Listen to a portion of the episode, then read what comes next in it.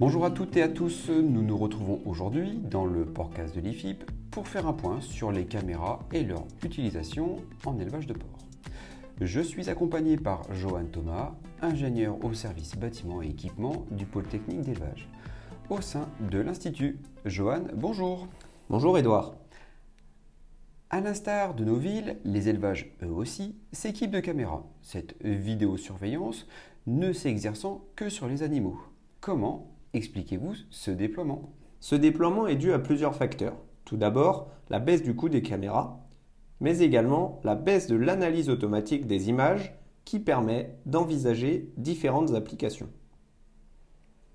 Pouvez-vous nous éclairer sur des exemples de nouveaux applicatifs en élevage de porc Il y a différentes entreprises qui se lancent dans ce domaine, avec des outils déjà disponibles sur le marché, tels que le suivi d'activité d'une case, le comptage des animaux dans un couloir, la détection des chaleurs détruites ou encore la pesée des porcs charcutiers. L'IFIP est, équipé d'une station expérimentale multifonction. Sur quels équipements travaille-t-elle aujourd'hui?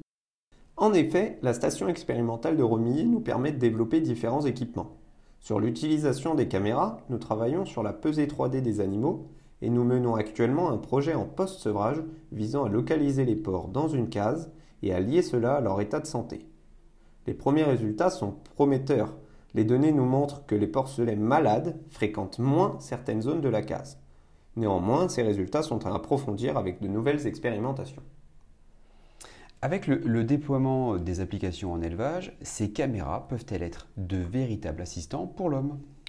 Effectivement, les caméras seront un assistant car elles peuvent servir d'œil pour l'éleveur. Néanmoins, un éleveur collé derrière son smartphone ne verra pas de gain à l'installation de ces caméras. L'intérêt premier est de développer des applications capables d'analyser automatiquement les images et d'envoyer des alertes précises et interprétables par l'éleveur, qui pourra ensuite intervenir et, si besoin, visualiser ces animaux avec les caméras. À la lecture de différents articles sur les techniques utilisant des caméras en élevage, on entend le mot un peu barbare, machine learning. Pouvez-vous nous éclairer sur ce point? Le machine learning est un ensemble de méthodes. Ces méthodes ont pour intérêt d'être capables d'analyser de grands jeux de données. Une fois tout le travail de création et de nettoyage de la base de données effectué, de puissantes analyses sont réalisables. Pour l'analyse d'images, la plus connue est le réseau de neurones. Les données sont réceptionnées par une première couche de neurones, cette couche les analyse et les envoie vers une seconde couche, et ainsi de suite, sur un nombre de couches prédéfini, jusqu'au résultat final.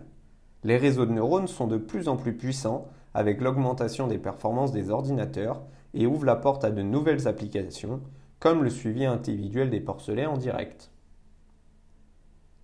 Je profite de cette conclusion pour dire que ce podcast est une vision résumée. Si vous voulez échanger avec Johan Thomas, n'hésitez pas à vous inscrire aux différentes formations ou tout simplement retrouvez-nous sur le site de l'IFIP, soit ifip.asso.fr. À bientôt. À bientôt.